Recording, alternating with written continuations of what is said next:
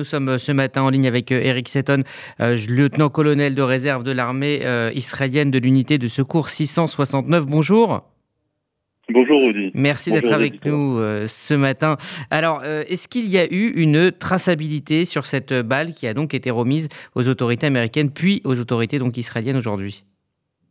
Oui, alors effectivement, il y a deux, il y a deux niveaux de, de traçabilité. Il y a la ce qu'on appelle la balistique, c'est-à-dire de savoir comment ça a été tiré, de quel côté, si c'est passé par tel ou tel euh, euh canon, par euh, et, comment ça et, comment la balle a été euh, a été euh, tirée.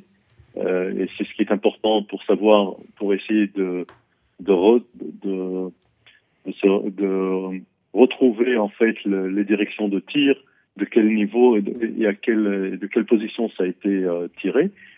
Le deuxième niveau de traçabilité, c'est en fait euh, un peu plus euh, élaboré, c'est de savoir où la balle a été euh, produite, où elle a été vendue, et comment elle a été stockée, et, vraiment une traçabilité de, production de la balle.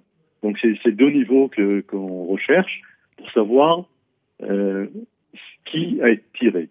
Maintenant, je crois que c'était un, peu un peu stérile parce que personne n'avait intérêt ou euh, projet de, de, tirer, de tuer cette journaliste, de tirer Shirin Abou Personne ne le voulait. C'est un tir qui est un tir perdu. Euh, je crois que les, les deux côtés euh, le regrettent de toute façon. Et maintenant, euh, je crois également que la, la, quoi que fasse Israël, euh, dans le monde arabe et dans une certaine partie du monde occidental, euh, Israël est considéré comme mmh. coupable de toute façon puisque c'est la puissance occupante. Mmh. Alors, vous êtes aussi euh, médecin, donc euh, directeur du centre médical Herzliya. Euh, quelles vont être les étapes hein, pour reconstituer ce qui s'est passé Parce qu'au-delà donc de la balle, est-ce qu'il y a des données d'autopsie qui sont disponibles?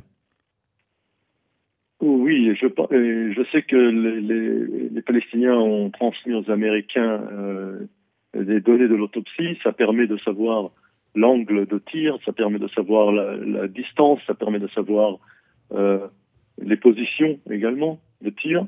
Euh, et tout ça, c'est à corroborer avec euh, les données de, de, la balle, peuvent donner une, des précisions sur la balistique, c'est-à-dire ce, qu'on a, ce que j'avais parlé du point de vue euh, de, des positions de tir et des, et des, des orientations. Maintenant, euh, oui. oui allez-y, terminez. Non, je, pense que c'est très important de savoir qui a tiré, qui a été, euh, qui était à l'origine de ce tir. Mais je pense qu'il faut parler vraiment de la volonté et de dire qu'il n'y a pas eu de volonté de tirer et de surtout de tirer sur un journaliste que ce soit de la part des Palestiniens ou que ce soit de la part des, mmh. Israéliens. Euh, Est-ce qu'on peut douter des informations qui ont été euh, transmises? Est-ce que euh, l'analyse de cette balle apportera forcément la vérité, un point final à cette affaire? Alors, il y a deux questions là. Est-ce qu'on peut douter?